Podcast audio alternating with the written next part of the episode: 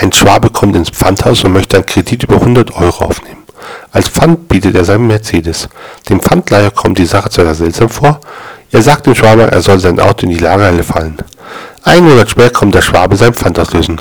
Das macht 100 Euro und 5 Euro Zinsen, sagt der Pfandleiher. Fragt mir jetzt den Sinn der ganzen Aktion? sagt der Schwabe. Ich war im Urlaub. Wo kann ich sonst für 5 Euro einen Monat lang parken?